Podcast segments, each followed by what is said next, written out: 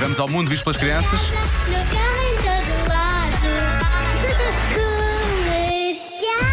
Hoje são as crianças do Colégio Moinho de Sonho e do Colégio Monte Flor. Eu é que sei. O mundo visto pelas crianças.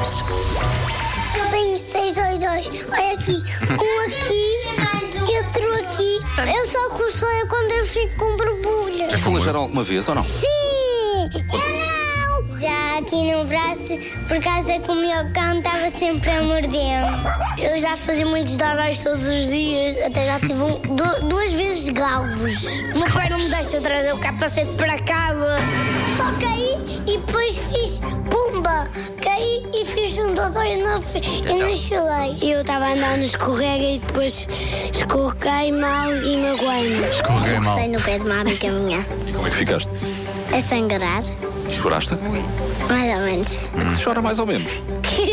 Pumba, caí pela pota, a pota foi- tava aqui, depois pumba, caí. Quando eu estava a jogar a bola, sem querer pus a bola debaixo do meu pé e tropecei do chão. E depois pumba, caí. Depois magoei-me. Choraste ou não?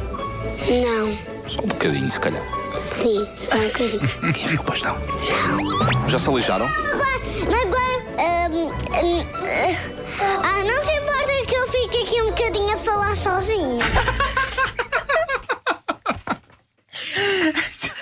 Podia ser o final de todos.